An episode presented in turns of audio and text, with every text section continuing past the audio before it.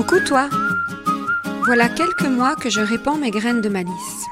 Peut-être les considères-tu comme des bulles d'inspiration, des petits kicks pour prendre confiance en toi, voire un petit coup de pied pour tenter ce que tu n'aurais jamais osé auparavant.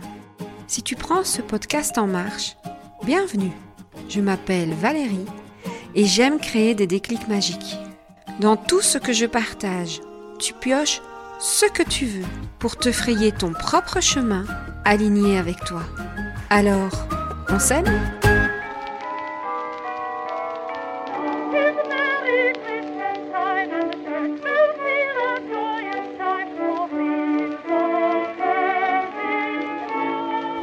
Fin novembre, début décembre, ils fleurissent dans les maisons durant les quatre semaines qui précèdent Noël. Ah, ces calendriers de l'Avent.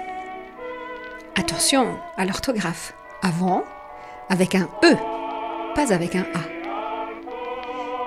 Le avant avec un A a une signification d'antériorité, donc dans un classement, une situation, l'espace ou le temps. De façon assez cocasse, précédé des mots de ou en, il prend un sens orienté en avancée, comme dans les expressions aller de l'avant, se porter vers l'avant, par opposition à l'arrière. Le avant avec un E nous emmène vers le mot latin adventus, qui signifie venu, avènement.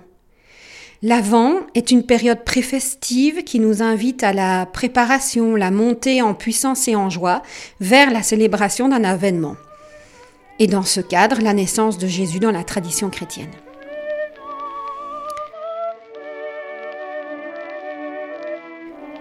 Ce petit mot m'a bien fait sourire et m'a invité, et je vous y emmène, à découvrir ce que les apparences ne montrent pas ou ne laissent pas entendre. À l'oral, nous n'entendons pas la subtilité de la différence. Ce n'est qu'à l'écrit qu'on réalise qu'il y a quelques histoires singulières qui se dessinent. Je serais curieuse de lire dans vos commentaires ces petites choses que vous avez découvertes chez moi en allant gratter sous le vernis. Qu'est-ce que j'ai peut-être l'air de ne pas vous montrer directement? Personnellement, je pense à ma très grande émotivité, peu importe l'émotion.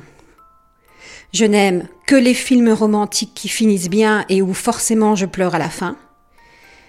J'adore ces vidéos de mots d'enfants qui me rappellent l'amour et qui me font monter les larmes. Mes colères sont aussi largement exprimées et mes opinions peuvent être très tranchées.